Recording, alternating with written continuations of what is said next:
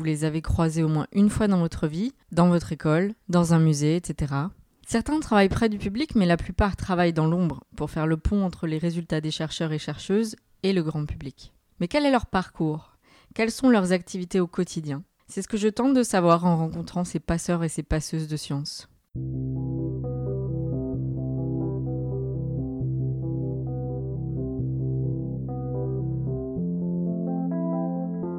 Bonjour. Non, Agathe n'a pas changé de voix. Il y a juste un changement d'animatrice.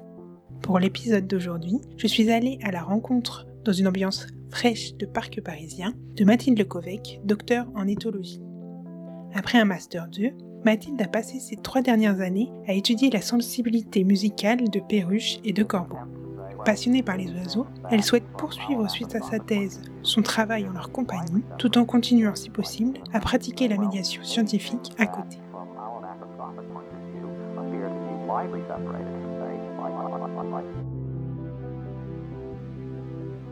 Bonjour Mathilde, on est ensemble pour euh, parler de toi et de ton rapport euh, aux sciences. Alors euh, déjà, est-ce que tu peux te présenter, s'il te plaît? Oui, je, m'appelle Mathilde Lecovec euh, et euh, je suis docteur en éthologie.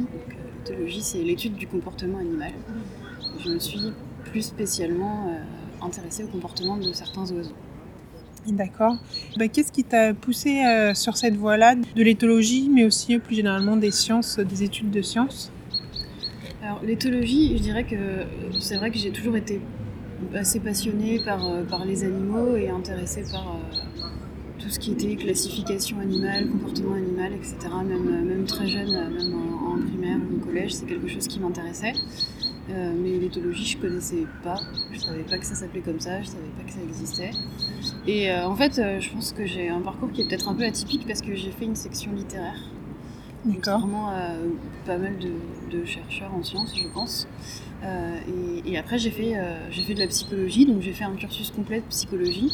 Mais c'est vrai que l'éthologie, c'est toujours quelque chose qui m'intéressait. Et, euh, entre-temps, j'avais vécu avec des oiseaux, donc j'étais plus spécialement passionnée par les oiseaux. Donc j'ai un peu trouvé le moyen d'exploiter ça en psychologie, parce que c'est vrai qu'on a, on a quelques cours qui portent aussi sur le comportement animal. Et puis quand j'ai eu mon diplôme de psychologue, bah, je suis repartie en éthologie pour, pour un master d'éthologie et puis ensuite une thèse. D'accord.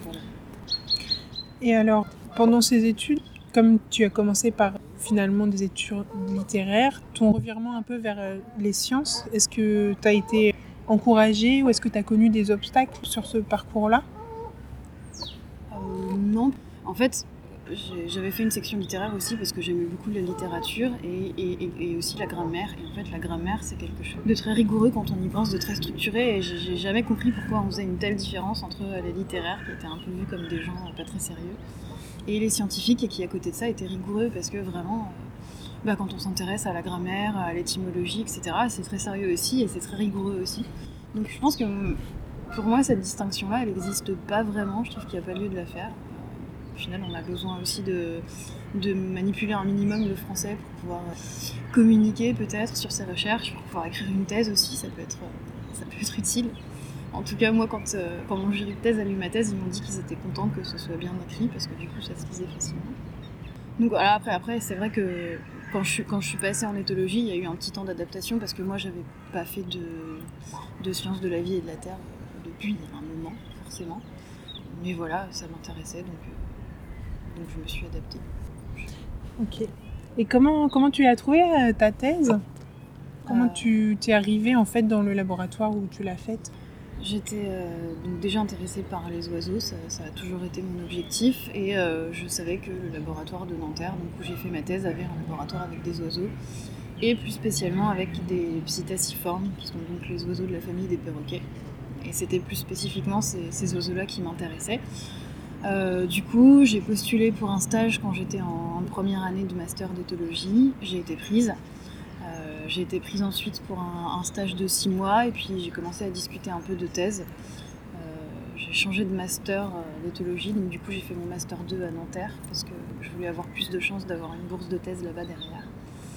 Et puis voilà, ça s'est fait comme ça en discutant avec celle qui deviendrait par la suite ma directrice de thèse et puis en postulant pour avoir une bourse de thèse.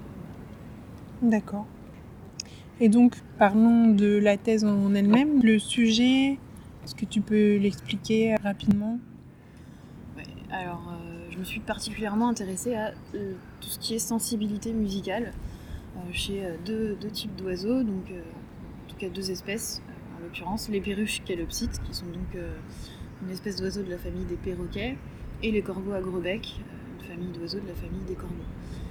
Et l'idée, c'était vraiment de voir quelle sensibilité ils avaient à la musique. Donc je me suis intéressée notamment en me demandant s'ils pouvaient être influencés par la musique, s'ils pouvaient euh, éprouver des préférences pour certains morceaux par rapport à d'autres, et s'il pouvait y avoir peut-être euh, une production sonore ou rythmique dans laquelle on pourrait retrouver certains éléments de la musique humaine. Euh, derrière, il y avait plusieurs buts à ça. Il y avait d'une part peut-être essayer de challenger un peu le propre de l'homme, en tout cas d'aller voir si vraiment la musique était exclusivement le propre de l'homme, ou si on ne pouvait pas trouver des points communs, aussi avec euh, la sensibilité des oiseaux. C'était aussi de s'intéresser à la musique peut-être euh, sur un plan plus évolutif, en essayant d'expliquer, euh, en tout cas d'apporter un éclairage sur comment elle avait pu apparaître au sein de l'espèce humaine. Et puis enfin, il y avait un aspect qui portait sur, sur le bien-être, avec l'idée que peut-être tous ces éléments-là, la diffusion de musique, le fait de leur permettre de pouvoir produire des sons, et de choisir aussi leur enrichissement sonore et, un morceau par rapport à d'autres, euh, bah, que ça pourrait leur permettre euh, d'améliorer leurs conditions de captivité, parce que c'était quand même des oiseaux captifs. Et donc, quelle méthode tu as utilisée pour pouvoir étudier ça? Tu, leur faisais écouter de la musique? Alors, entre autres, euh, c'était un peu... C'était assez exploratoire en fait, parce qu'il n'y a pas beaucoup d'études qui ont été faites là-dessus, donc j'avais un peu l'impression de, me lancer dans un truc qui était assez nouveau et, et où il n'y avait pas grand-chose. En fait, oui, on leur, a, fait écouter de la musique, différents types de musique. On a proposé un écran tactile aussi, euh, où on pouvait choisir directement euh, ce qu'ils préféraient écouter. Et puis on leur a fourni euh, des objets sonores, quelques instruments, pour voir ce qu'ils en faisaient, comment ils manipulaient. J'avais vraiment ce parti pris. Alors il y en a qui pourront dire que c'est peut-être pas très rigoureux entre guillemets, mais d'intervenir le moins possible dans les interactions des oiseaux. Et ça, c'était mon parti pris. J'avais pas envie euh, de, faire une recherche où j'avais tout cadré de A à Z et où au final, l'animal se retrouve dans une situation où ses possibilités sont extrêmement limitées. Mon but, c'était vraiment d'essayer de voir ce qui se passait si on les confrontait à la musique. Et c'est vrai que je suis restée beaucoup dans, l'observation en essayant d'intervenir le moins possible. Euh, des avantages à ça et des inconvénients, mais en tout cas, moi, ça me, ça me convenait plutôt bien comme D'accord. Et donc, est-ce que tu peux rapidement nous parler des résultats ou d'un résultat particulièrement euh, intéressant? Moi, je trouve que ça a été intéressant de toute façon. Euh, on a montré notamment que la musique avait une influence positive sur leur comportement et notamment euh, qu'ils étaient plus proches physiquement les uns des autres et moins agressifs les uns vis-à-vis -vis des autres quand ils écoutaient de la musique. Donc ça, c'était euh, c'était plutôt chouette et je trouve qu'en termes d'implication pour le bien-être animal, ça peut aussi proposer des pistes. Au niveau de l'écran tactile, on a, alors comme je l'ai dit, j'intervenais le moins possible. Ils avaient le choix d'interagir ou pas. Et, euh, tous ne se sont pas saisis du dispositif.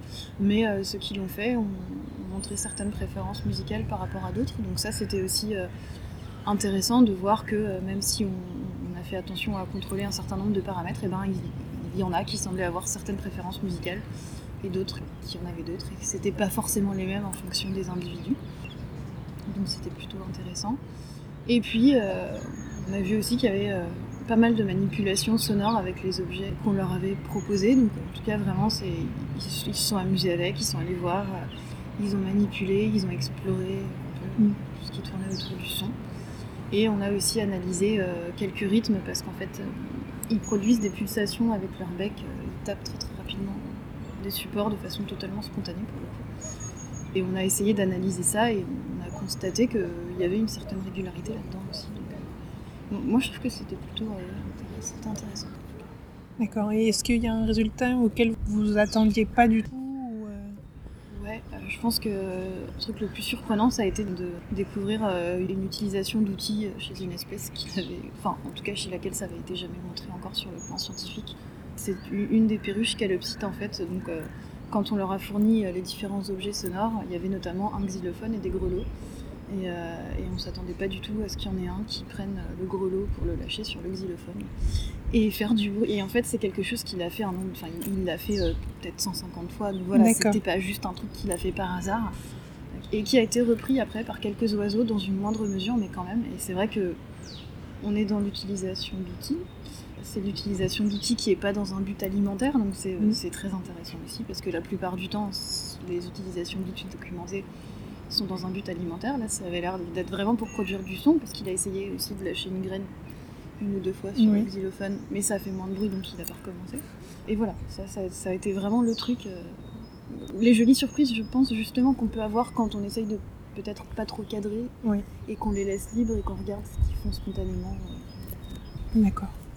Et alors, euh, pendant cette thèse, bon, j'imagine de toute façon, tu as écrit des articles, tu as peut-être présenté aussi des, des, des, résultats à des pairs, mais est-ce que tu as aussi eu l'occasion de faire un peu de médiation scientifique? Oui. Ça m'a toujours intéressé la médiation scientifique. Euh, j'ai fait une formation en début de thèse par rapport à ça, qui proposait dans le cadre du lectorat justement. Et euh, en termes de vulgarisation scientifique, je suis intervenue notamment avec euh, Déclic, voilà, qui, fait de la vulgarisation scientifique auprès de lycéens. j'ai fait ça deux années de suite et j'ai trouvé ça très sympa aussi. Et donc ça, cette expérience avec Déclic, ça t'a plu? Ça m'a beaucoup plu, euh, parce que c'est vrai qu'on sentait que les lycéens étaient intéressés. Je pense que ça leur permet plus concrètement de, de savoir que c'est une possibilité de faire de la recherche. Ça, ça leur permet de, je pense, de, de découvrir peut-être de façon un peu plus concrète ce qu'est la recherche. Mm. Ils ont vraiment des chercheurs qui viennent en parler avec eux. J'étais assez étonnée de voir que sur les deux années où j'y ai, participé, euh, ils avaient sélectionné que des élèves de section scientifique. Et c'est vrai que, mais, j'en ai profité justement pour en mm. parler avec eux et pour leur dire, bah, on n'est pas obligé d'avoir fait S. Bon, alors maintenant, avec la nouvelle réforme, c'est un peu moins d'actualité parce que les sections, c'est encore un peu différent. Mais euh, oui, donc voilà, il y a eu cette expérience-là. Et puis l'année dernière, j'ai participé à Pint of Science aussi. Et j'ai adoré aussi euh, voilà, vulgariser ça euh, devant du grand public. En plus, forcément, il y avait des gens qui avaient des perroquets dans la salle qui était venue parce que oui, avaient vu que ça parlait d'oiseaux et tout ça. donc il y a eu des échanges qui étaient vraiment sympas. Oui, et donc en fait ça c'était des, démarches personnelles, c'était pas poussé par l'université? C'était des démarches personnelles parce que euh, j'ai eu l'occasion de me retrouver inscrite sur une liste où, ils envoyaient des propositions.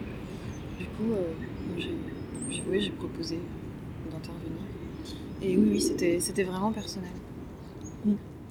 Est-ce que tu as trouvé, je sais pas, dans, dans le laboratoire, est-ce que d'autres personnes du labo, euh, des permanents, avaient aussi des démarches de médiation scientifique ou est-ce que c'était vraiment pas courant? Alors, parmi les titulaires, euh, non. En tout cas, de ce que je sais, non. Ils donnent des cours à, l'université, mais voilà, je pense que c'est pas vraiment de la médiation scientifique. Euh, il y en a qui font un peu, qui passent à la télé de temps en temps, voilà. Je sais pas si ça rentre vraiment là-dedans, ça me semble un peu mm. différent. Il y a par contre euh, une des doctorantes qui était là avant moi qui, elle, euh, a monté sa boîte de vulgarisation scientifique parce que c'était vraiment son truc. Je sais pas aujourd'hui exactement où ça en est, mais voilà. En tout cas, elle, visiblement, ça lui convenait. D'accord. Donc, pour la suite, donc, tu es à la recherche d'un post-doctorat euh, L'objectif, c'est surtout de continuer à travailler avec des oiseaux. Ou des oiseaux, ou en tout cas au moins sur la cognition animale ou bien-être animal. Si c'est par le biais d'un postdoc, c'est bien. Donc, euh, pour l'instant, je regarde un peu ce qui peut m'intéresser et je postule. Après, si c'est par un autre biais, euh, voilà, ça m'ira aussi. Et, euh, et, par rapport à la médiation scientifique, est-ce que tu voudrais aussi continuer à intervenir ou participer à Bind of Science Oui, moi ça, ça m'intéresse vraiment. Euh, c'est pas quelque chose dont personnellement j'ai envie de faire mon métier à temps plein, mais mais c'est vrai que voilà, j'ai eu l'occasion de donner des cours à la fac. J'ai beaucoup aimé le fait de l'idée de transmettre des connaissances. J'aime bien ces échanges-là. Et, euh, si, je peux l'intégrer à mon activité comme ça, de façon plus ou moins occasionnelle, c'est vrai que ça m'intéresserait bien. Ok. Alors, est-ce que tu, aurais quelque chose à ajouter que j'aurais omis de te demander ou euh, Non. ouais. Quelle est la dernière expo ou ta dernière lecture euh, un peu euh, scientifique qui t'a marqué euh Ou alors, je sais pas, est-ce que tu as une recommandation pour des gens qui s'intéresseraient à l'éthologie genre un truc éthologie pour les nuls ou un livre qui en parle, qui parle, qui en parle en, général ou d'une personne en particulier qui, qui est intéressant? Ça dépend. Ceux qui voudraient vraiment se lancer dans des études d'éthologie, il y, a un livre qui est bien fait de McFarland qui s'appelle euh, Le comportement animal, tout simplement. Euh, c'est assez gros et assez cher, mais, euh, mais par contre, il y a vraiment plein plein d'infos là-dedans. Après, en termes de vulgarisation scientifique, bah, je pense qu'un de ceux qui m'a le plus convaincu, c'est Jean-Claude Amezen, dont on parlait tout à l'heure.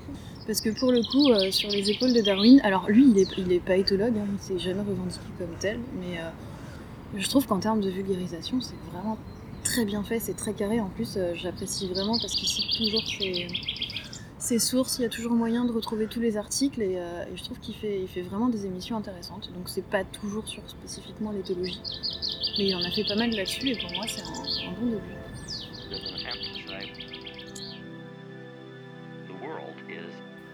Merci encore à Mathilde Lukovec pour cette rencontre et n'hésitez pas à nous faire des retours ou à écouter les autres épisodes proposés par l'équipe.